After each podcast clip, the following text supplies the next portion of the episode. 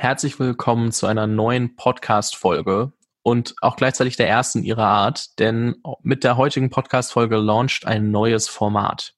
Das Format heißt Just Create und behandelt Stories von Personen, die Dinge geschaffen haben und maßgeblich daran beteiligt waren, ähm, Dinge zu schaffen, die viele für sehr unmöglich gehalten haben. Und unmöglich kann heißen, dass es, dass niemand an die Person geglaubt hat und gesagt hat, hey, du wirst das niemals erreichen, dass Dinge geschaffen wurden, wo von vornherein klar war oder ausgeschlossen wurde, dass da Neuerung möglich ist. Und ich glaube, beides vereine ich heute so ein bisschen mit meinem Gast. Denn ich habe heute zu Gast Alexander Weber. Ähm, ich werde bei Alex bleiben. Alex ist Chief Growth Officer bei N26 und hat aber ursprünglich angefangen als Entrepreneur in Residence bei N26 und auch schon vorher, bevor sie eigentlich N26 hießen, denn das war gar nicht der erste Name, nicht die aller, allererste Idee. Dazu kommen wir aber gleich noch. Und wir heute kennen N26 als ähm, digitale Bank. Jeder kennt's, nimmt's, also fast jeder hat wahrscheinlich auch ein Konto da draußen, der diesen Podcast hört, weil wir wahrscheinlich alle sehr affin zu solchen Themen sind. Und manchmal ist es kaum vorstellbar, dass es eine Welt vor einer digitalen Bank wie N26 gab.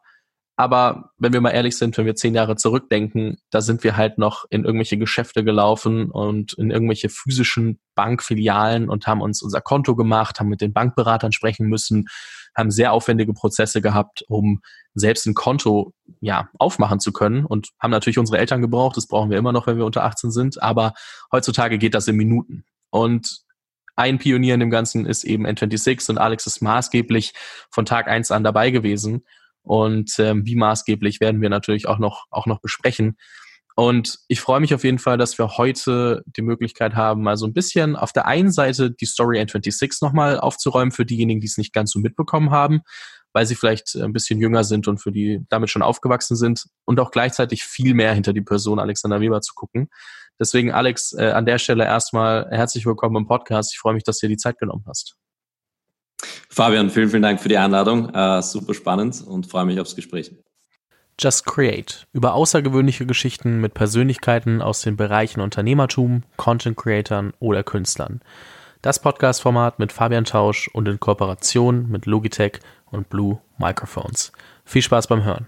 Die erste Frage, die ich mich äh, immer frage, ist so, wo kam der erste Step? Also, ich sage mir mal so, der erste Step einer Person, der anders ist, weil was du damals gemacht hast, ist, ich meine, du kommst aus Wien, äh, die beiden Gründer kommen, glaube ich, auch beide aus Wien, bin, äh, kannst du challengen, wenn dem nicht so ist, aber du hast ja irgendwann dich entschieden, ich gehe jetzt nicht in den klassischen Werkstudentenjob, ich mache jetzt nicht irgendwie, ähm, gehe jetzt nicht zu Siemens, zu allen möglichen Firmen, die in Wien so groß sind, sondern ich gehe in ein Startup und ähm, hab, schau mir an, was die so machen. Wo kam das Interesse für ähm, Startups her? Wie bist du eigentlich bei N26 gelandet und, und wie ging es dir damals? Also wie, wie war das damals ähm, der Entscheidungsprozess?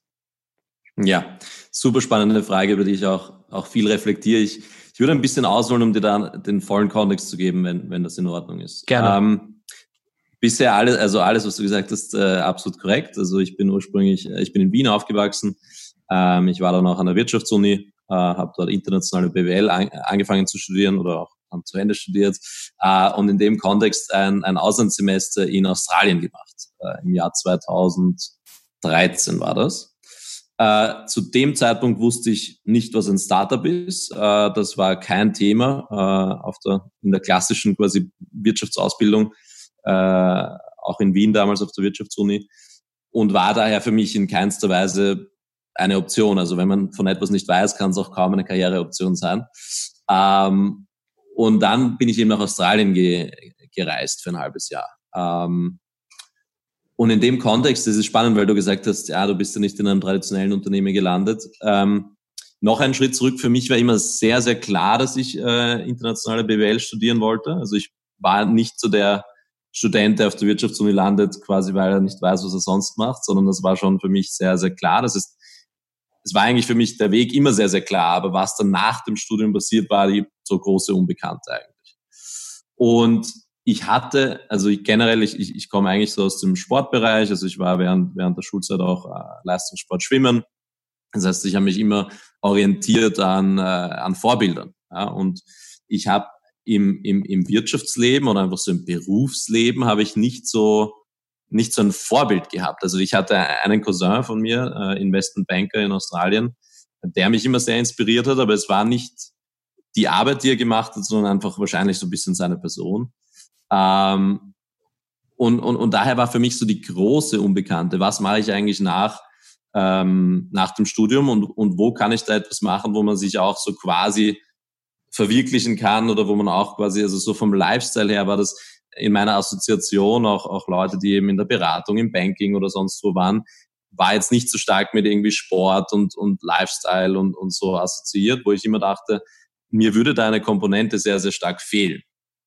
Und ähm, ich habe dann in Australien auch tatsächlich, äh, weil das Semester in Australien äh, auf Basis Sommer-Winter-Unterschied äh, ähm, hat früh geendet und ich hatte noch Zeit, bevor ich zurück nach, ähm, zurück nach Österreich musste. Und ich habe mich da tatsächlich auch in einen, in einen Bewerbungsprozess bei, bei einem der Big Four äh, begeben. Ja, und ein zweimonatiger Prozess und, und äh, fünf verschiedene Interviewrunden und, und alles Mögliche. Ähm, schlussendlich wurde mir dann gesagt, ja, äh, alles wunderbar, aber wenn du nicht nachher Vollzeit bei uns anfängst, dann können wir dir auch kein Praktikum anbieten. Was irgendwie eine gute Information gewesen wäre am Anfang des zweimonatigen Interviewprozesses, aber sei es drum, ich wollte trotzdem diese Zeit noch nutzen. Ich wollte trotzdem noch irgendwas machen äh, in, in, in, in den zwei Monaten, die ich dort hatte, um so ein bisschen ein Gefühl zu bekommen, was, was will ich eigentlich später machen. Und nach dieser Absage oder nach dieser Enttäuschung äh, im Wesentlichen mit, mit eben so einem traditionellen Big Four Player, habe ich dann in Australien ganz viele Leute kennengelernt, die äh, auch auf Austausch waren, die aus Amerika waren und die irgendwie mit 21, mit 20 irgendwie ein eigenes Startup hatten und äh, das sind gute Freunde geworden. Das waren Leute, die auch sportlich sehr aktiv waren. Das, das waren einfach Leute, wo ich mir gedacht habe, aha, sehr interessant. Und ganz viele von diesen Konzepten, die, die man, die man vielleicht nicht äh, erfährt im traditionellen Ausbildungsweg, wie zum Beispiel passives Einkommen, wie zum Beispiel äh, quasi trading your time for money in, in a job sort of thing, äh, und, und dieses ganze Unternehmertum, das, das, das habe ich dort dann entdeckt. Ja? Äh, aber mehr durch Zufall, mehr durch, mehr durch Freunde, die quasi in Amerika da schon auf der Schiene unterwegs waren und die halt super inspirierend waren, die gesagt haben, hier ganz klar, das ist mein Weg, ich bin jetzt 21, mit 25 bin ich da und hier habe ich dann meine eigene Firma und da war ich so, okay, wow, ähm, das, das ist eine Alternative, die, die kannte ich so noch nicht. Und, und das war super spannend, weil viele von denen auch wirklich dann an Themen gearbeitet haben, die ich sehr, sehr relevant fand. Also ich, ich habe dort wirklich für mich entschieden oder, oder dadurch so ein bisschen meinen, meinen Glauben gefestigt daran, dass man durch Unternehmertum wirklich relevante gesellschaftliche Probleme nachhaltig lösen kann. Also das ist so, was ich in einem Satz machen will, ist, ich will durch, durch, äh, durch Unternehmen äh, relevante Probleme lösen. Also ich glaube ganz stark daran, dass durch durch Technologie, aber auch insgesamt einfach durch Unternehmertum wir ähm, relevante Probleme lösen können. Ich war auch in meiner Bachelorarbeit dann sehr tief fokussiert auf, auf das Thema so Mikrokredite, äh, Unternehmertum auch in, im, im Kontext von Emerging Markets und wie man dort auf, auf Mikrounternehmertum auch Leuten helfen kann, sich quasi weiterzuentwickeln und über die Armutsgrenze zu kommen und solche Themen. Und, und ich glaube, das waren alles Eindrücke zusammen, die mich so ein bisschen in diesen Space befördert haben. Ähm, genau, um die Frage kurz abzurunden, dann nach Österreich zurückgekommen, äh, quasi das Studium beendet und durch einen gemeinsamen Freund auf der Uni, äh, der wiederum eine gemeinsame Freundin mit, mit Valentin, dem Gründer und, und, und CEO von N26, hatte, äh, aufmerksam geworden darauf, dass, dass Max und Valentin, die ich beide davor nicht kannte, äh, die beiden Gründer, dass die eben auf der Suche sind nach so einem Entrepreneur in Residence, wie du, wie du auch eingangs erwähnt hast, also quasi ein, ein Business Allrounder, der ganz, ganz early in ein Unternehmen reingeht und, äh, und dort einfach Verantwortung übernimmt für, für, für Themen, die, die anstehen im Businessbereich. Und das war der Kontext, wie ich dann äh, die beiden kennengelernt habe. Das war jetzt vor knapp über sechs Jahren. Und äh, in dem Kontext dann, dann eben im, im Sommer 2014 dann dort äh, angefangen habe. Äh, ich habe mich noch auf, auf Papaya beworben, wie du gesagt hast, gab ja noch eine Idee davor, gab noch ein Unternehmen davor. Und äh, genau, bin da angekommen, als wir, äh, ich glaube, sechs, sieben Mitarbeiter insgesamt waren. Wir waren sechs Monate vor dem Markteintritt als, als Number 26 damals. Und genau, das ist so ein bisschen, bisschen Kontext und Ursprung. Danke dafür. Es ist, glaube ich, sehr spannend zu sehen, dass man oftmals auch durch externe Faktoren auf viele Themen auf viele Themen aufmerksam werden kann beziehungsweise muss. Bei mir war es zum Beispiel YouTube, wie ich auf das Thema aufmerksam geworden bin. Ähm, waren jetzt nicht direkt Freunde, ähm, sondern der gute Freund YouTube, aber mit der Zeit habe ich dann eben sehr viele Leute in dem Bereich kennengelernt und ähm, dann sind auch daraus viele Freundschaften entstanden, die heute super ähm, viel weiterhelfen in dem Bereich mit Input. Und ähm, das ist mega spannend zu beobachten. Und ich glaube, eine Frage, die sich jetzt erstmal viele Leute stellen, ich meine, die erste Frage ist, wie hast du ausgewählt? Also wie hast du entschieden, ob du bei Papaya beziehungsweise späterem N26 überhaupt mitmachen möchtest? Also was für Infos haben dich gereizt? Was hat dich getriggert, wirklich mitmachen zu wollen? Ja, es ist spannend. Es war eine, es war eine relativ, hm, ich will nicht sagen emotionale Entscheidung, aber es war schon, ich kam eben aus Australien zurück und mir hat so komplett dieses Unternehmertum, Visionäre, wir wollen was verändern, hat mir komplett gefehlt. Also ich war dann wieder zurück quasi im, im Alltag äh, in, in, in Wien. Ähm, und als ich dann diese, diesen One-Pager gelesen habe von, von Papaya und der Entrepreneur in Residence Rolle und was so die Vision ist, also ja, wir verändern Banking und wir wollen äh, Banking revolutionieren. Das war einfach eine Sprache, die sehr appelliert hat, weil, weil es quasi so dieses klassische wir haben eine große Vision und wir machen das Unmögliche möglich und äh, das hat mich sehr angesprochen. Und dann habe ich eben äh, die, die, die beiden Gründer kennengelernt in, in den Interviews. Und da habe ich halt gemerkt, die sind wirklich, also die meinen es ernst. Das ist, äh, obwohl das noch sehr, sehr klein ist und obwohl äh, quasi die Validierung noch aussteht, das sind auf jeden Fall äh, Gründer, von denen ich wahnsinnig viel lernen kann. Also Valentin hat ja äh, eben einen Background in schon verschiedenen Payment Startups und Max kam eher von der Seite auf irgendwie Anwaltskanzlei, äh, Corporate, äh, Consulting, viel da schon durchgemacht, also von zwei sehr, sehr spannende äh, Perspektiven. Und äh, genau, und für mich war es halt sehr stark so, will ich direkt versuchen, was eigenes zu gründen oder will ich wo ganz, ganz early stage reingehen, wo ich weiß, das Thema interessiert mich, es ist ein relevantes Problem, das wir lösen und es sind quasi Gründer, von denen ich viel lernen könnte. Und äh, das waren, das waren so ein bisschen die Faktoren, die dazu geführt haben, dass ich mich entschieden habe, äh, Max und Valentin auf diese äh, Vision zu begleiten und, und, und auf den Weg, auf den gemeinsamen aufzubrechen. Was war die ursprünglich kommunizierte Vision ähm, vor Validierung, vor Veränderung? Die wird wahrscheinlich noch halbwegs gleich sein. Also ein paar Dinge werden sich wiederfinden. Aber wie war die aller, allererste Vision von Papaya und später N26? Ja, das ist ganz spannend. Ich glaube, also Papaya war, ähm, war, die, war die Idee vor N26 und Papaya war, äh, war, war nur in einer Friends and Family Phase und wurde dann eben auf, auf, auf N26 oder Number 26 ursprünglich dann pivotiert. Die, ich bin dazugekommen, da waren wir schon in diesem Pivot drinnen. Das heißt, für mich war es immer, oder immer was ich, was ich gehört habe, was ich gesehen habe, war immer, wir, wir werden Banking verändern. Also mhm. Das ist dann eben konkreter geworden over time, aber ich glaube, das war, wir werden Banking digitalisieren, wir werden es verändern. Ich glaube, das war relativ von Anfang an so der Grundtenor. Ähm, und, und das hat sich dann eben im Laufe der Zeit ein bisschen weiterentwickelt, aber so von, von der Direction her, glaube ich, war das eigentlich immer, immer so die, die Maßgabe. Mhm. Die andere Frage, die sich, glaube ich, auch jeder stellt, der größere Visionen hat und die verfolgen möchte, ist, wie wurde in dem Moment aus der Vision ein Produkt? Also womit habt ihr angefangen? Weil es ist ja so wirklich ein Markt. Also wenn ich mir überlege, ich baue jetzt eine Bank, dann ist es ja wirklich eine Institution, die man nicht wirklich nachvollziehen kann, die sehr, sehr viele komplexe Mechanismen hinten dran hat. Womit habt ihr angefangen?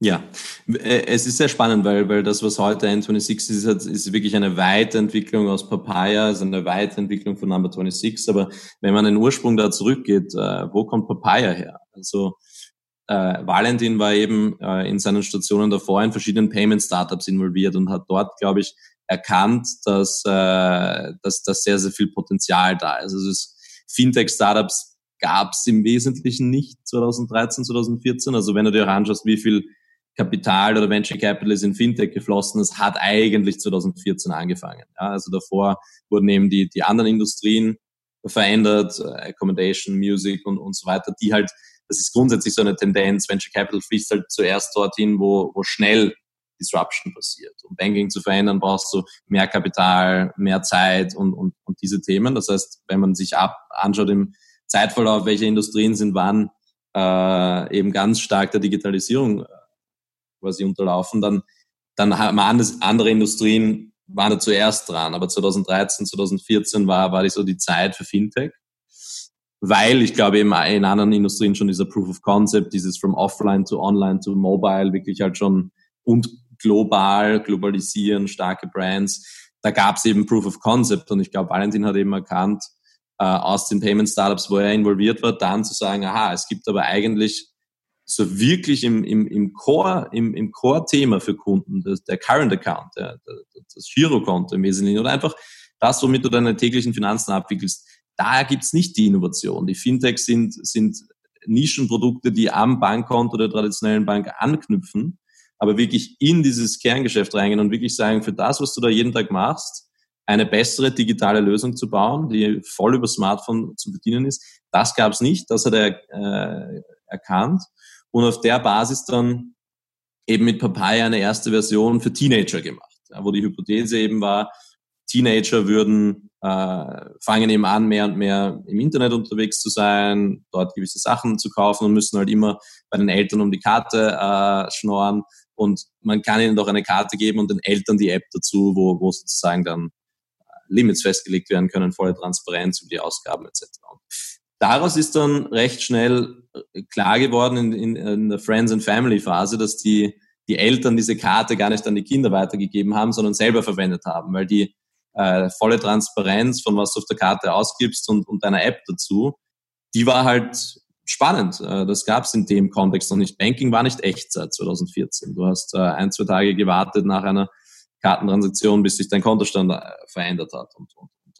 Dann haben wir eben erkannt, hey, eigentlich äh, sind wir da dran, etwas viel, viel Größeres zu bauen als so ein Nischenprodukt für, für Teenager. Wir sind, eigentlich könnte man die Banken in ihrem Kerngeschäft herausfordern und wirklich ein, ein, ein modernes Girokonto äh, anbieten, was im Wesentlichen eine Karte, ein Konto im Hintergrund und eine starke mobile Applikation hat, auf deren Basis man volle Transparenz hat und, und alle Aktionen, die man halt machen will, von überall äh, initiieren kann. Ja, nicht in der Bankfiliale, nicht im Online-Banking-Interface, sondern wirklich am Smartphone. Und das war so eigentlich der Startpunkt dann für, für das, was wir heute kennen, ähm, N26. Wo kommt der Name N26 her? Das ist, glaube ich, die nächste Frage, die sich daraus ergibt, wenn man merkt, okay, Papaya, Teenager, aber N26 ist es ja super schwer in allererster Linie nachzuvollziehen. Was bedeutet das eigentlich? Ja. Also genau, ursprünglich war es Number 26. Das Number kam von schon der insgesamten Zahlenaffinität des Produkts. Ähm, das 26 ist spannenderweise eine Analogie zu dem Rubik's Cube, also zu diesem Würfel mit den 3x3x3 Seiten. Ähm, und die Analogie ist wie folgt. Es geht darum, dass etwas, das auf den ersten Blick sehr, sehr komplex aussieht, so wie so ein, so ein Rubik's Cube. Wenn du, wenn du mir den gibst zu lösen, da würde ich lange dran sitzen. Aber wenn man die richtige Strategie hat, dann kann man diesen Cube, ich glaube, in vier bis oder fünf Sekunden lösen. Und die Analogie haben wir eben auch auf, auf das Thema Banking und Payment äh, übertragen, wo du hast ja auch gesagt, Bank, da weiß man nicht mal, wo man anfangen soll. Auf den ersten Blick sehr komplex, hochreguliert. Ähm, da haben wir halt gesagt, wenn man da die, die, die Wertschöpfungskette versteht, wenn man da wirklich äh, den Kunden versteht und das simpel und einfach gestaltet, dann kann man wirklich was Spannendes machen. Und das war so ein bisschen die Analogie. Äh, der Cube hat nämlich 26 Würfel. Sehr spannend. Also ich glaube, das wissen auch nicht, äh, nicht alle. Dementsprechend ähm, super, da nochmal ein bisschen Input zu bekommen, weil ich glaube, es ist auch jedes Mal so ein Thema, wie benenne ich äh, meine Firma. Mhm. Manchmal merkt man, es ist halt wirklich also es gibt kein Rezept für den perfekten Firmennamen, sondern du musst dir halt einfach überlegen, was macht für dich gerade diese, diese ganze Journey aus. Manche sagen, okay, mhm. ich muss ganz klar im Namen kommunizieren, was es ist, und andere sagen, ich muss da, sagen wir mal, mein Easter Egg verpacken. Und ich glaube, beides ist fein. Und ich glaube auch, das ja. ähm, darf man immer wieder, immer wieder sagen. Nimm uns mal mit. Ich glaube, das, das, das, das äh, ganz, ganz kurz noch zwei Sätze Gerne. zu dem Thema. Wir haben ja dann ein Rebranding gemacht von Number 26 auf N26 im Kontext unserer Internationalisierung. Das ist eben vielleicht ein Punkt zu berücksichtigen, weil wenn du Number ausschreibst, das verleitet natürlich alles auf Englisch auszusprechen, inklusive das 26. Und als wir dann äh, nach Spanien, Italien, Frankreich und in andere Länder expandiert sind, ähm, haben wir eben das auf, auf N26 reduziert, ähm, weil dadurch kann man das dann in Frankreich aussprechen, N26 zum Beispiel, äh, und, und macht es dadurch den internationalen Kunden leichter, sich auch mit der, mit der Marke zu identifizieren. Also das vielleicht noch ein kleines äh, Detail für den Hinterkopf, wenn man eben globale Brands bauen will oder, oder so. Ja, auch sehr spannend zu überlegen, okay, wie wirkt sich mein aktueller Name, wenn ich internationalisiere, dann auf die anderen, auf die anderen äh, Länder aus. Nimm uns mal mit in einen Moment, weil es klingt ja immer sehr gut, wenn man sich die Story anguckt, ähm, sieht man ja immer nur, okay, ihr seid sehr stark gewachsen, es ist, äh, es nutzen sehr viele Leute N26, ihr habt sehr viel Geld als Finanzierung bekommen, um das ganze Produkt ähm, bauen zu können. Aber nimm uns mal in einen Moment, gerne in der Anfangszeit mit, wo ihr vielleicht auch Zweifel hattet, wie es weitergehen soll. Also wo gab es wirklich Hürden und Zweifel, die vielleicht aufgekommen sind und wie seid ihr damit umgegangen? Ja, du, also ich glaube, der, der Pivot ist äh, natürlich der erste ganz große Moment, den man sich äh, in dem Kontext ansehen muss. Ne? Also wo man sagt, man launcht ein Produkt, man hat eine starke Hypothese und man kommt dann drauf, dass die Zielgruppe das Produkt gar nicht nutzt, sondern dass man eigentlich einen anderen Use Case bedient. Also das war natürlich, wir hatten ein ganz, ganz Early Stage äh, Seed, also Angel Investments und, und wir waren so, okay, wenn wir jetzt das, äh, das, das Pivotieren, das, das wird noch Zeit brauchen, irgendwie haben wir da den Atem, das Team war natürlich sehr stark hinter der ursprünglichen Idee. Also ich glaube, das war schon, das war noch vor meiner Zeit, das, das kann ich jetzt nur aus Erzählungen berichten, aber das ist natürlich ein, ein großer Moment gewesen, wo, wo die Gründer und das äh, kleine Team damals äh, wirklich so einen Moment hatten, wo natürlich diese Unsicherheit da war, auch die Investoren. Man, glaube ich, einige der, der ersten Investoren waren, waren sehr stark in die, in die Teenager-Idee auch, auch, auch investiert. Ähm, deswegen, ich glaube, ich glaube, das war sicher ein, einer, einer der ersten Momente, wo man wirklich sagen musste, aha, was machen wir hier eigentlich? Und ähm, ich glaube, der Pivot war, war natürlich nicht einfach, aber wenn man retrospektiv drauf schaut, äh, natürlich keine, keine schlechte Entscheidung. Ähm, danach würde ich sagen, ich meine, danach, wir, wir haben ja dann in, in Partnerschaft mit einer, mit einer Partnerbank ursprünglich unser Produkt angeboten und da haben wir relativ schnell klar, okay, das, das funktioniert. Äh, wir werden hier skalieren, Product Market Fit ist da, jetzt eine eigene Banklizenz. Ja, und, und das war natürlich auch so ein, ein Moment, dass sich erstmal, ja, sagen wir mal, man, man weiß gar nicht, hört sich das jetzt leicht an, hört sich das schwieriger an, was heißt das eigentlich alles? Also ich glaube, der Moment zu sagen, ja, wir, wir machen das und, und, und wir holen unsere eigene Banklizenz und, und, und wir, wir werden langfristig eine eigene Bank auch aufbauen. Wir waren da sehr bestimmt, das zu tun, aber ich glaube sozusagen retrospektiv, wenn, wenn man wenn man alles gewusst hätte oder jede Komplexität und alles, was das mit sich bringt und alles, was man da brauchen würde, ähm, ich glaube, dann, dann wäre das vielleicht nicht so eine bestimmte äh, sofortige Entscheidung gewesen. Ich glaube, retrospektiv auch hier richtige Entscheidung. Ich glaube, es hätte kein, kein, keine Chance äh, gegeben, unser Modell so zu skalieren ohne, ohne die eigene Banklizenz. Aber wenn ich da, wie gesagt, reflektiere, dann äh, bin ich da immer wieder, äh, be bewundere ich immer, mit welcher quasi Simplicity und Bestimmtheit wir diese Entscheidung getroffen haben, obwohl das vielleicht auch ein Moment gewesen wäre, wo man wirklich fundamental sagt, in welche Richtung geht das Ganze jetzt. Wenn ich das richtig in Erinnerung habe, war das Projekt Banklizenz eine Sache, die die beiden dir in die Hand gedrückt haben und dir als Verantwortung übergeben haben, oder? Ja, genau. Also das war also nach einem Jahr, ähm, nach ja nach acht neun Monaten haben wir eben äh, uns überlegt, diesen Schritt zu gehen. Und äh, damals waren wir immer noch ein Team von 15, 16, 17 Leuten, glaube ich. Äh, das heißt, die die Wahl, wen man da beauftragt, war, war überschaubar, aber es war vom Kontext her so eben ein strategisch wichtiges Thema für die, für die Organisation. Also war ein Thema, ähm, wo man einen langen Atem braucht, wo man irgendwie gutes Projektmanagement braucht ähm, und, und das Unternehmen halt auch gut kennt. Und ähm, ja, das, das, da haben sie mich eben gefragt, ob ich da Interesse, Interesse dran hätte. Ähm, quasi das als Projektleiter unter Anführungszeichen zu übernehmen, also einfach sicherzustellen, end-to-end, dass wir wirklich eine Bank werden. Ähm, und, und ja, war, war vielleicht eine der spannendsten Zeiten. Also es war ungefähr dann so 18 Monate lang meine, meine Aufgabe, so von der ursprünglichen Idee bis wirklich zur vollen äh, Überführung aller Kunden von der Partnerbank auf die eigene Bankplattform. Also mit Mitte 2015 bis Anfang 2017. ja, war schon, war schon spannend. Wahnsinns-Journey. Ähm, genau, aber das war, das war äh, die zweite Station für mich damals äh, bei N26. 18 Monate beschreibt auf jeden Fall, wie komplex das ganze Thema ist. Ähm, warum du auch gesagt hast, wenn man das vorher gewusst hätte, hätte man vielleicht ein bisschen oder noch mehr Respekt davor gehabt, was worauf man sich gerade eigentlich einlässt bei dieser Banklizenz. Ähm, ja. Nichtsdestotrotz, ihr seid jetzt eine vollwertige Bank und ähm, man kennt euch auch nur noch darunter. Ich glaube, viele kennen die Anfangszeit mit einer Partnerbank etc. gar nicht mehr.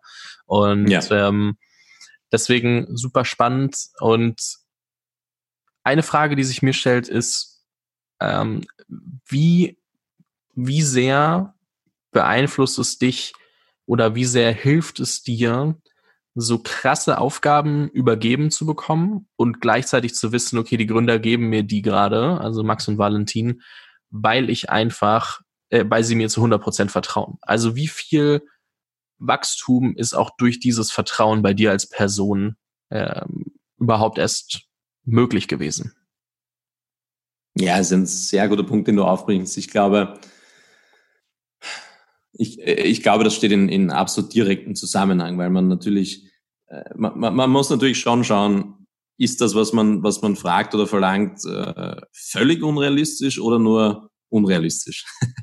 Und äh, wenn es quasi nur unrealistisch ist, also im, im, Wesentlichen so doch klar außerhalb der Komfortzone ist, aber jetzt nicht eben völlig, völlig daneben sozusagen, dann, dann glaube ich, entsteht wirklich Wachstum, wenn man als Person halt auch wirklich zu 100 Prozent dann sagt, okay, und, und, you know, I'll, I'll get there whatever it takes, ja, und, und das ist so ein bisschen, wo ich glaube, das ist einfach, was mir sehr, sehr wichtig war auch in den verschiedenen äh, Abschnitten bei N26, war halt auch für, für Themen verantwortlich zu sein oder, oder mitzuarbeiten an Themen, die halt strategische Relevanz für das Unternehmen hatten und dann halt da alles zu tun, was, was halt notwendig ist, um, um das auch Realität zu machen.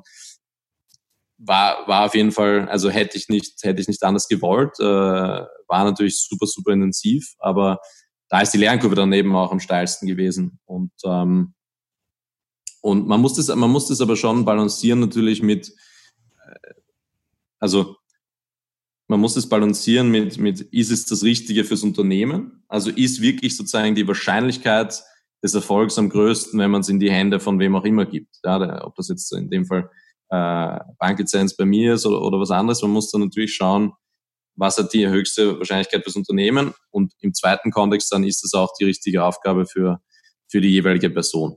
Und äh, ich hätte, ich hätte das Thema, also in, in jeder Entscheidung, was ich dann sozusagen machen würde und auch in, in Diskussionen und Gesprächen mit den beiden, äh, diese Perspektive auch immer zurückreflektiert. Aber wenn ich damals eben schaue, wer war im Unternehmen und, und wer hätte das anders machen können, dann bin ja auch ich zur Konklusion gekommen, okay, äh, es, ist, es, es macht schon auch Sinn und, und, und ich glaube, dass die Volkswahrscheinlichkeit auch fürs Unternehmen gegeben ist, wenn ich mich dem jetzt annehme und einfach alles tue, was es braucht, äh, damit das funktioniert. Ja. Obwohl die, obwohl die sozusagen Vorerfahrung in dem Bereich jetzt per se nicht unbedingt da war. Also ich habe eben nicht in irgendeiner Bank davor gearbeitet, aber das hat auch niemand andere, äh, der, der im Unternehmen war. Ich glaube, da ist dann auch wichtig, wie sehr traust du dir einfach selbst zu, das umzusetzen und da die, äh, das anzueignen, ähm, ob alleine oder mit einem Team, ähm, das anzueignen, was du gerade brauchst und fertig zu machen, dass das passiert. Und ich meine, ich glaube, du wusstest auch, dass du immer trotzdem auf die beiden natürlich als Rückhalt zählen kannst. Es ist jetzt nicht so, als ob du da in die weite Welt geschickt wurdest und du musst alles alleine machen. So, ich glaube, du wirst schon immer mal wieder mit denen drüber gesprochen haben, oder? Ja klar, absolut. Aber es ist natürlich so, dass äh, also die, die, der Erfahrungsschatz mit Banklizenzbeantragungen war bei uns dreien ungefähr gleich, äh, nämlich nicht vorhanden. Und äh, genau, aber einfach zu wissen, das ist, das ist wichtig fürs Unternehmen und, und ist auch für die beiden von höchster Priorität, hilft natürlich, wenn man in irgendwelche äh, Probleme stößt, wenn man Ressourcen braucht, wenn man äh, was auch immer es halt benötigt. Ne? Aber, aber das, das klar. Also wenn, wenn man an einem Projekt arbeitet, was nicht, nicht relevant ist, dann, dann wird man sich immer schwer tun, auch mit Priorisierung. Auf jeden Fall. Lass uns mal kurz in die Gegenwart springen. Ich meine, wir haben uns jetzt sehr viel mhm. über die Anfangsphase unterhalten und ich glaube, die ist auch super spannend. Ja. Mich interessiert natürlich auch, ähm, ihr seid in den letzten Jahren auf hunderte Mitarbeiter und äh, Millionen von Kunden gewachsen. Was hat sich verändert? Ja, äh, spannend. Also ich glaube, es ist, es ist natürlich äh, zu einem gewissen Grad äh, eine Professionalisierung. Ähm, also es ist natürlich, du kennst nicht mehr jeden beim Namen. Äh, das ist natürlich klar, was schon einen großen Unterschied macht. Also ich glaube, es ist ja, ich glaube, so eine Zahl von 150 wird da immer wieder in den Raum geworfen, so die, die Zahl, wo wir als Menschen äh, quasi so eine äh, noch noch noch jeden halt beim Namen kennen und, und auch eine gewisse Art von persönlicher Beziehung aufbauen können. Also sobald du als Unternehmen halt über die 150 drüber gehst, man muss sich halt bewusst sein, dass das wirklich dann eine neue Ära für das Unternehmen quasi einläutet. Also es ist wirklich dann einfach was anderes. Man braucht dann viel, viel klarere äh, irgendwie Prozesse, man braucht klare Verantwortlichkeiten, man muss das ganze Thema interne Kommunikation auf ein neues Level bringen. Äh, man wird äh, ein bisschen langsamer, es gibt immer mehr Sachen zu berücksichtigen bei Entscheidungsprozessen und so weiter und so weiter. Irgendwann geht man mehrere Locations, man sitzt nicht mehr, also irgendwann ist es zuerst so, du bist nicht mehr im selben Raum, dann bist du nicht mehr im selben Stock, äh, dann hast du irgendwann noch ein zweites Office, dann hast du irgendwann ein Office in einem anderen Land, in einer anderen Zeitzone.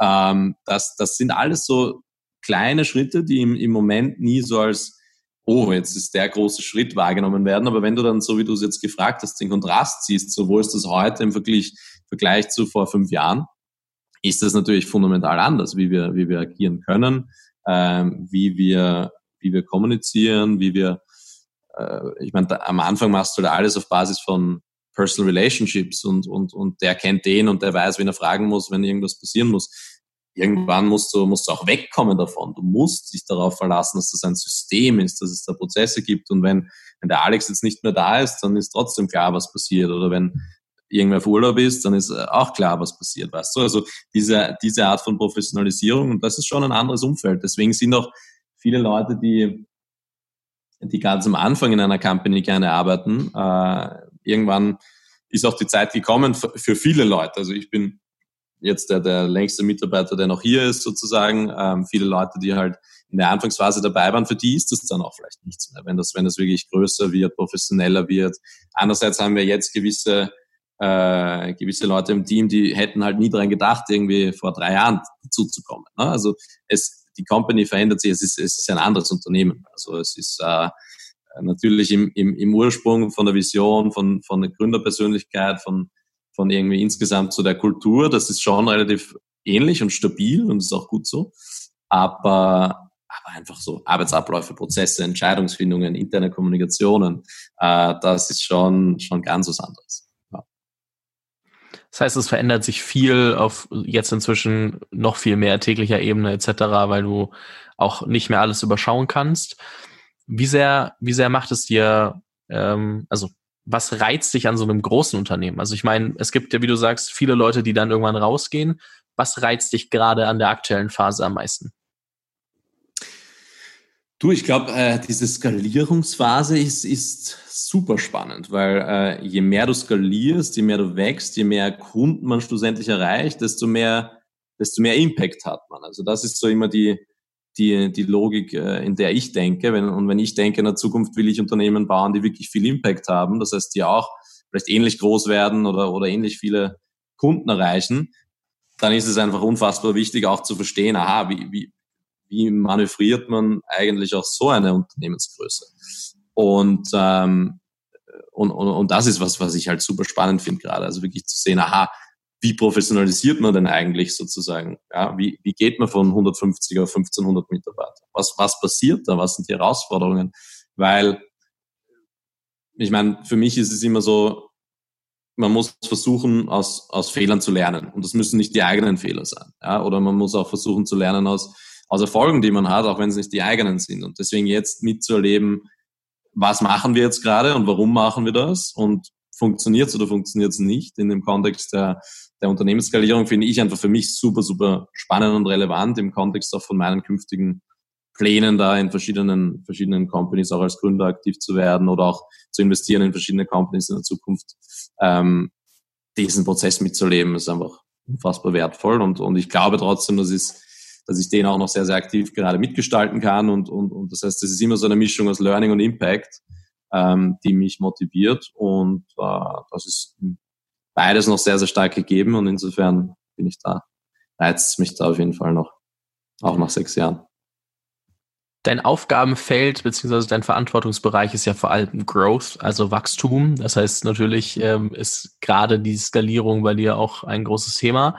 Jetzt seid ihr ja eine Firma, die wie viele andere auch, aber die ja extrem, extrem viel Wert auf ein super geiles Produkt für den Kunden legt. Und die Frage, die ich mir stelle, ist, wie findet ihr so das Mittelmaß oder wie, wie vereint ihr qualitatives Wachstum, also schnell wachsen und trotzdem die Qualität in neuen Ländern, in neuen Bereichen, mit neuen ähm, Add-ons zu liefern. Also wie geht ihr davor, dass äh, oder wie entscheidest du auch, wann der richtige Zeitpunkt ist, was was Neues ähm, anzugehen? Ja, das ist eine super gute Frage. Ich glaube, ähm, gibt gibt zwei zwei Wege irgendwie die zu beantworten oder zwei unterschiedliche Gedanken, die ich dazu habe. Der erste ist ich glaube, es ist eine sehr, sehr, sehr, sehr häufige Wahrnehmung, dass quasi Produktentwicklung und Wachstum eigentlich konträr sind. Also so wie auch deine Frage, du hast stärker jetzt auf Qualität als auf wirklich Produktentwicklung äh, dich bezogen, aber, aber trotzdem ist es, ist es schon noch in ganz vielen Unternehmen so ein bisschen so, entweder das eine oder das andere. Und ich glaube, was ich jetzt mehr und mehr realisiere und was ich glaube mehr und mehr ähm, irgendwie die, die Wahrheit, wenn man so will, ist, was, was, was Wachstum betrifft. Vielleicht vor zehn Jahren war Wachstum Marketing. Ja, vor zehn Jahren war Wachstum, äh, wie viel, wie viel Marketingbudget hat man und wie viel kann man da in, in TV-Werbung investieren und dann wächst. In den letzten zehn Jahren hat sich das fundamental verändert und, und das Thema Produkt, ja, das Thema Engineering, Technologie und, und, und auch Data, Data Science äh, spielt eine immer größere Rolle im Bereich Wachstum. Ja, das heißt, ja, in meinem Bereich, ich verantworte das, das gesamte Thema Marketing, ich verantworte Internationalisierung, aber schlussendlich Wachstum ist, ist ein Ergebnis aus starker und guter Produktentwicklung zusammen mit einem sehr, sehr guten Marketing. Aber das ist halt, weißt du, es ist so oft so, machen wir das eine oder das andere. In Wahrheit kommt die Synergie daher, wenn man die beiden Sachen gut zusammen macht. Ja, wenn man irgendwie es schafft, auch im Produkt nachzudenken, was in einem Produkt würde auch zu Wachstum beitragen.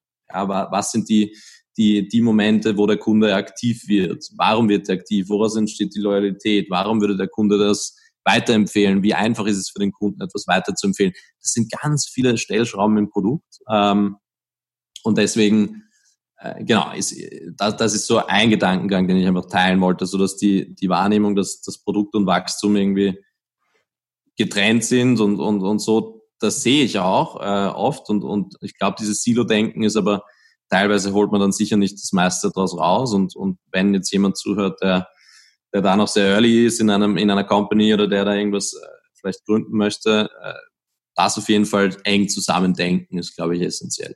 Ähm, Punkt zwei, Qualität versus Schnelligkeit. Ich glaube, da, da kann man, äh, kann man nicht diskutieren, dass das, äh, das sind natürlich Trade-offs. Äh, also das, das, das ist schon relativ klar. Für uns war es immer so, ich meine, wir, wir haben ein Bankprodukt. Vertrauen ist eines der, der wesentlichsten Kriterien.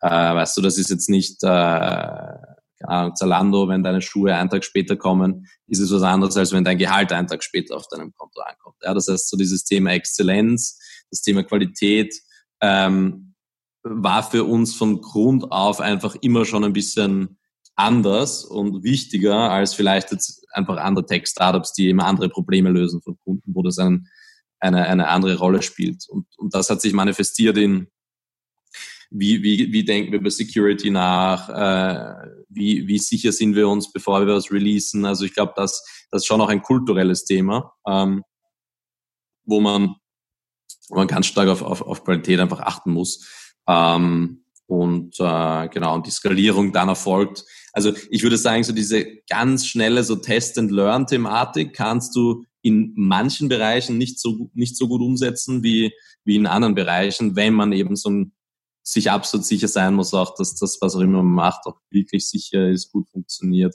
Ähm, ist natürlich was anderes, ob du das Landingpages AB testest, aber wenn du Produktfeatures einfach AB testest und die funktionieren vielleicht nicht und dann passiert irgendwas, das, das geht einfach ein bisschen weniger bei uns natürlich als bei anderen. Ja, auf jeden Fall. Eine Frage, die sich da natürlich direkt anschließt, ist, wie analysierst du oder wie analysiert ihr Wachstumspotenzial? Also wo mhm. guckt ihr eigentlich und nach welchen Faktoren entscheidet ihr, da ist eine Möglichkeit zu wachsen?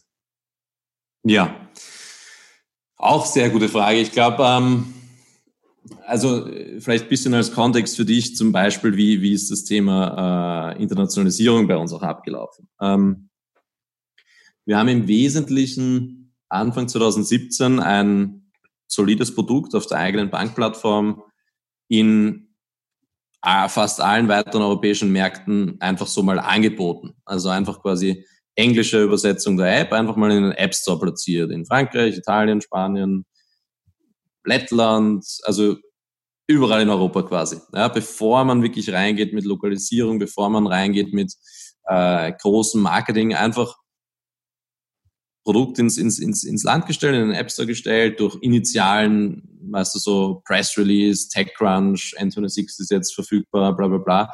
Einfach mal die ganz Early Adopter rein und einfach mal schauen, wo passiert da eigentlich was. Ja? Und, und, und ich glaube, wenn, wenn du dir halt anschaust, in welchen Segmenten, in welchen Märkten irgendwie passiert automatisch oder, oder automatisch, wo, wo passiert sozusagen dieses Wachstum, wo ist die Viralität hoch, wo ist das organische Wachstum hoch, wo ist äh, vielleicht das Interesse in der Presse stärker äh, oder sozusagen, wo, wo, wo hast du niedrige Akquisitionskosten, wo hast du äh, gutes Engagement mit dem Produkt, wo hast du eine hohe Viralität. Das sind alles Sachen, wo wir zunächst einmal quasi den Luxus hatten, weil es sehr, sehr einfach war für uns, in diese Länder zu gehen, einfach mit einer englischen App, Hintergrund, Zahlungsverkehr, Euro, das war alles da. Einfach mal zu schauen, wie kommt's an? Ja.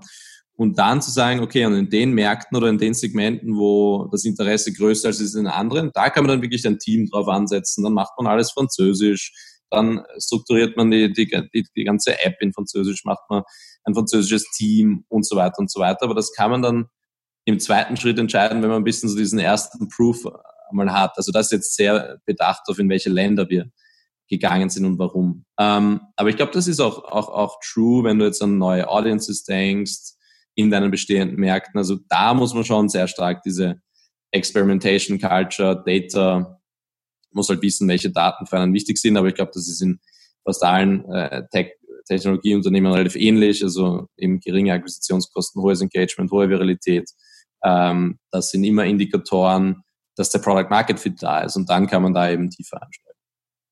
Sehr, sehr spannend.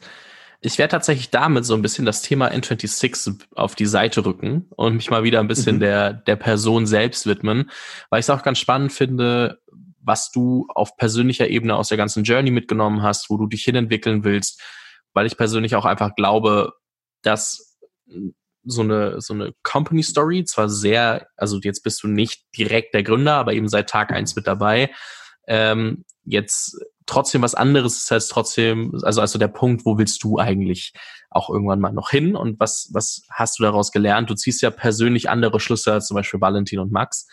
Und mhm. es geht gar nicht darum, äh, das zu differenzieren und zu sagen, das ist was anderes, sondern vielmehr die Person dahinter noch kennenzulernen. Weil wir haben jetzt viel darüber gesprochen, was deine Arbeit ausmacht aber deine Arbeit macht dich halt vielleicht im Alltag gerade zu 90 Prozent aus, weil es einfach viel Zeit beansprucht, aber es gibt ja noch mehr dahinter. Wenn du auf die ganze Journey N26 äh, bis heute mal zurückschaust und hm. das kannst du und das gerne aus persönlicher Ebene beleuchtest, was hättest du gern beim Start schon gewusst, was du erst viel später auf dem Weg vielleicht erfahren hast? Also, also ich, ich glaube, wir wussten alle so wenig am Anfang. Das ist also in Wahrheit, wenn man wenn man darauf zurückschaut, ist ist das eigentlich schon schon sehr sehr interessant. Also wenn man wenn man wirklich sagt, ich meine Max Valentin ja auch äh, First Time Founder, ich persönlich auch äh, quasi erstes Mal in so einem Startup dabei gewesen, dann macht man halt schon auch selbst mal die die Fehler, die äh, die die man vielleicht nicht macht, wenn man das zweite Mal gründet oder wenn man mal durch so eine Wachstumsphase schon mal durchgegangen ist. Also ich glaube, da jetzt eine Sache herauszuheben, ist, ist, ist wahrscheinlich sehr, sehr schwierig. Ich glaube, die, die Key Message ist einfach so ein bisschen die, die, die insgesamte Schnelllebigkeit, die insgesamte, also dieser konstante Change. Ich glaube, das war etwas, vielleicht ist es das äh, im Wesentlichen. Also die, das Komfort-Level oder der äh, Komfort-Level kann man es wahrscheinlich kaum bezeichnen, aber einfach die, die Adaptability welche Adaptability es braucht, um in einem konstant sich verändernden Umfeld sich immer wieder neu zu orientieren, einzustellen und den, den Mehrwert zu leisten. Also was es ausgemacht hat, vor fünf Jahren in meiner Rolle erfolgreich zu sein, vor drei Jahren, vor zwei Jahren oder jetzt, das sind immer ganz andere Kriterien im Wesentlichen oder ganz, ganz andere Qualitäten, die dann auch gefordert sind, weil das Unternehmen ist in, einer ganz anderen Phase und die Leute, mit denen man arbeitet, sind, sind ganz, ganz anders. Das heißt, ich glaube, zu wissen vorab, wie sehr man sich selbst auch verändern muss, äh, äh, um, um sozusagen in, in dem sich schnell ändernden Umfeld noch, äh, noch relevanten Beitrag zu leisten. Ich glaube, das hatte man wahrscheinlich irgendwo antizipiert, aber das ist schon äh, dann schon nochmal sozusagen in, in Realität nochmal ganz was anderes. Also das ist, äh, das ist vielleicht so ein, ein Thema, wenn ich, wenn ich das so äh, hervorheben kann. Das heißt, persönliches Wachstum und die steile Lernkurve waren deutlich drastischer, als man sich hätte ausmalen können. Ja, äh, Lernkurve, ich, ich dachte mir schon, dass, dass die so steil wird, aber ich glaube, die, wie, wie schnell man sich dann immer auch auf, auf, auf neue Gegebenheiten einlassen muss, also die, die Stärke quasi, sich auch wohlzufühlen mit so viel Veränderung. Das ist, glaube ich, so ein bisschen das Thema. Also wenn man eben kaum das etwas, ich will klare Strukturen, ich will genau wissen, was ich in 18 Monaten mache und so weiter, das gibt es nicht. Ähm, ähm, vielleicht jetzt fängt es langsam an, wo man sagt, okay, in 18 Monaten haben wir vielleicht irgendwie ähnliche Strukturen wie, wie, wie jetzt, aber vor 18 Monaten und 18 Monate davor und 18 Monate davor ist es einfach so anders, dass, dass, dass wenn man irgendwie da versucht, sich heranzutasten an, an irgendwie so gewisse Punkte, die einem da diese Stabilität geben, äh, dann, dann wird es schwierig. Also ich glaube, man muss sich da sehr, sehr einstellen, einfach auf, auf konstante Veränderung. Ja. Du hast vorhin gesagt, du möchtest mit Unternehmen, ähm, in denen du dich engagierst, relevante Probleme lösen. Ähm, mhm.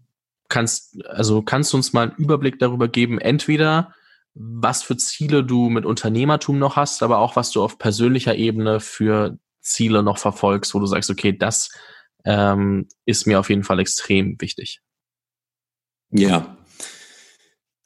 Also ich, ich interessiere mich sehr für, für verschiedene Themen, die ich finde, die irgendwie relevant sind auf so einer, also ich habe das Wort relevant jetzt schon oft äh, verwendet, ich muss das jetzt mal ein bisschen qualifizieren, die die irgendwie so im, sagen wir mal, im 21. Jahrhundert oder in den nächsten 30, 50 Jahren für irgendwie die Weltbevölkerung wirklich Herausforderungen sein werden. Also wenn du jetzt nachdenkst, äh, Klimawandel oder Education oder ähm, Health oder Learning oder es gibt ja ganz viele verschiedene Themen, wo man irgendwie sagt, äh, da, da gibt es große Herausforderungen und das sind auch oftmals so große Bereiche, wo die Technologie oder der technologische Wandel vielleicht alleine nicht ausreichen können, um, um da wirklich eine Veränderung herbeizuführen, wo das so eine riesige Rolle spielt, aber wo noch mehr dazu gehört, wo dann äh, Politik dazu gehört, wo Gesellschaft dazu gehört und, und, und, und verschiedene Sachen, um, um wirklich da Veränderung äh, herbeizuführen.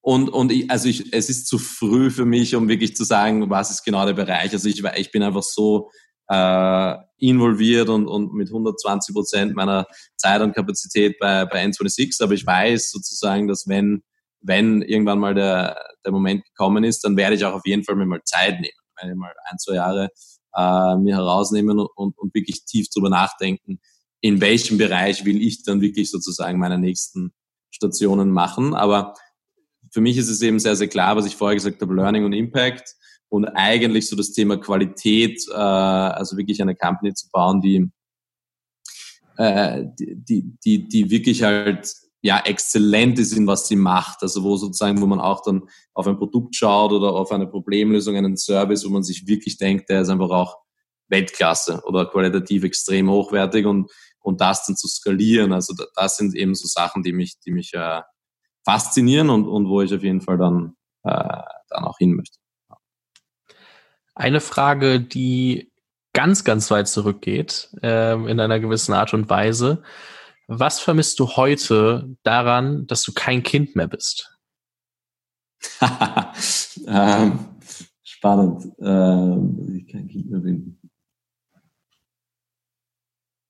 Also es gibt, äh, gibt so viele Vorteile, kein Kind mehr zu sein. Ähm, Was vermisse ich, ich, ich also ich glaube, am Ende des Tages, man hat schon, man hat schon viel Verantwortung. Also ich meine, es ist, es ist so, also ich will das auch und, und, und auch lerne ich und so weiter, man ist schon, man ist schon quasi immer, natürlich hat man irgendwann mal frei und irgendwann ist Wochenende und so weiter, aber man ist schon quasi konstant mit so einem Verantwortungsbewusstsein klarerweise irgendwie ausgestattet, äh, dass äh, wenn man die Sachen eben so ernst nimmt oder, oder eben, ja, so wie, so wie ich das tue, dann ist es eben sehr, sehr schwer, da irgendwann mal einfach, weiß nicht, komplett nicht dran zu denken oder komplett einfach zu, in so einem äh, verantwortungslos klingt da absolut nicht angebracht, aber in so einem komplett unbeschwerten, einfach jetzt, ich lebe einfach mal jetzt in den Tag rein, ich schaue mal, was passiert. Also das ist so, was ich vielleicht mit der Kindheit noch assoziiere, wo du halt, natürlich, du hast deine Eltern und die, die, die schauen auf gewisse Sachen und du musst halt dich jetzt um nicht so viel kümmern, unter Anführungszeichen. Also so dieses einfach komplett unbeschwerte, äh, aber ich vermisse es eigentlich nicht. Also es ist jetzt nicht so ein Trade-off, wo ich sage, ja, das wünsche ich mir jetzt wieder zurück äh, unbedingt, sondern ich, fühle mich eigentlich sehr, sehr wohl auch im, im jetzigen Kontext. Aber das, ich glaube, ist einfach der Kontrast ist vielleicht da der stärkste. Mhm. Was ist etwas, das du im nächsten Jahr tun möchtest, was du bisher noch nie zuvor getan hast? Die Fragen sind der Wahnsinn, Fabian. Ähm, was mache ich nächstes Jahr? nächstes Jahr, 2021 meinst du? Du kannst auch 2020 nennen, wenn dir da genau was einfällt, oder 2022, wenn du dafür was weißt. Ja, also ein, eine Sache, wo ich, äh, wo ich mich jetzt äh, engagieren möchte oder, oder die, ich, die ich jetzt so spannend finde, ist eben so ein bisschen vielleicht in, für, für das ein oder andere Startup oder für das ein oder andere Gründungsteam oder so vielleicht äh, in so einer Art Mentorenrolle äh, aktiv zu werden. Also wo man wirklich irgendwie versucht, ähm, sich zu engagieren. Also jetzt äh, mit, mit, mit nicht, nicht wahrscheinlich allzu viel Zeitaufwand, weil ich äh, wahnsinnig viel Zeit verbringe mit mit meiner jetzigen Arbeit, aber einfach so eine, ein, zwei andere Perspektiven mal zu sehen oder vielleicht für die Learnings, die ich jetzt eben gemacht habe, weiterzugeben an, an Leute, die vielleicht First-Time Gründer sind, wo ich sage, hey, schau her, das, das, das haben wir bei N26 gelernt. Also ich glaube, da so ein bisschen, äh, ja, das, das würde mich eigentlich reizen. Das, das möchte ich eigentlich relativ aktiv auch äh, forcieren. Ähm, und das wäre, glaube ich, etwas, was in diese Kategorie fällt. Du kannst dir vorstellen, dass wir uns zu dem Thema nochmal unterhalten werden. Der Zuhörer Absolut, dürfte mein, mein, mein Grinsen ist immer größer geworden, als du das in dem Moment gesagt hast. Ähm, Finde ich sehr spannend, nachdem wir mit Young Entrepreneurs Program ja immer wieder äh, Fokus auf solche Themen legen. Vielleicht finden wir da ja was, was relevant ist. Und tatsächlich, auch wenn ich ähm, noch ein paar mehr Fragen immer finden würde, die letzte Frage, die ich dir heute noch stellen möchte, weil ich das, glaube ich, auch mhm immer sehr spannend finde, weil man daraus ein bisschen was dann nochmal darauf schließen kann, was dir eigentlich wichtig ist. Was ist das Buch, das du am öftesten verschenkt hast? ähm, ja, also ich bin wirklich, bin wirklich äh, leidenschaftlicher Leser. Also ich ähm, habe schon viele Bücher, die mich wirklich geprägt haben, aber äh, sozusagen, um auf deine Frage sehr, sehr direkt zu antworten. Es war ganz spannend eigentlich, wie ich jetzt äh, in meiner letzten Rolle angefangen habe, jetzt vor neun Monaten, äh, eben als Chief Growth Officer. Da, da wollte ich bei mir im Team so eine ähm, sehr, sehr direkte Feedback-Kultur etablieren und da wollte ich sicherstellen, dass wir einfach offen zueinander sind.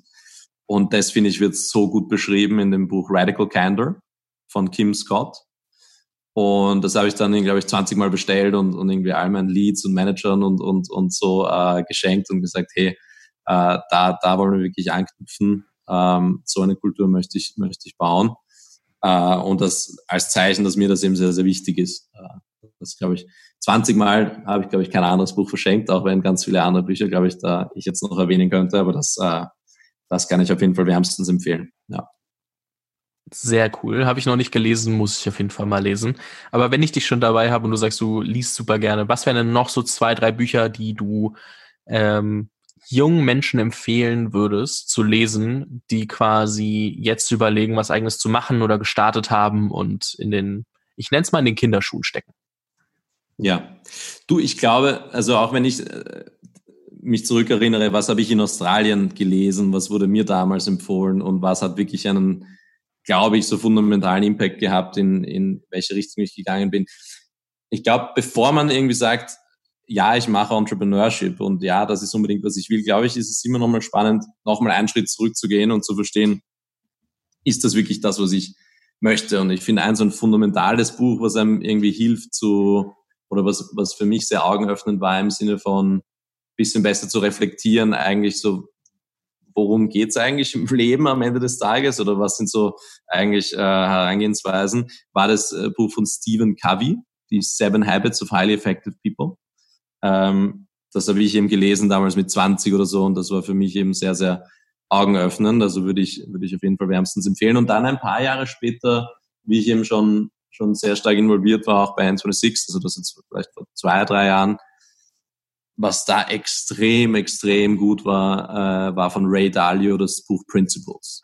Ja, ähm, und, und das ist ein Buch, wo, also Ray Dalio ist ja einer der erfolgreichsten äh, Gründer von, von Venture, nicht von Venture, sorry, von Hedge Funds, also sein Fund, glaube ich, einer der größten Funds der Welt. Ähm, und wie er da einfach spricht über so die, die Differenzierung aus Emotion und, und, und Rationalität im Kontext von Teamführung, aber auch Entscheidungstreffen, Investment Decisions äh, und, und wie er quasi so sein Leben eigentlich in so Principles zusammengefasst hat, die einfach sehr, sehr stark so, ja, aus meiner Sicht die Naturgesetze zu einem gewissen Grad widerspiegeln. Das war augenöffnend, auch faszinierend, kann ich auch, kann ich auch nur wärmstens empfehlen.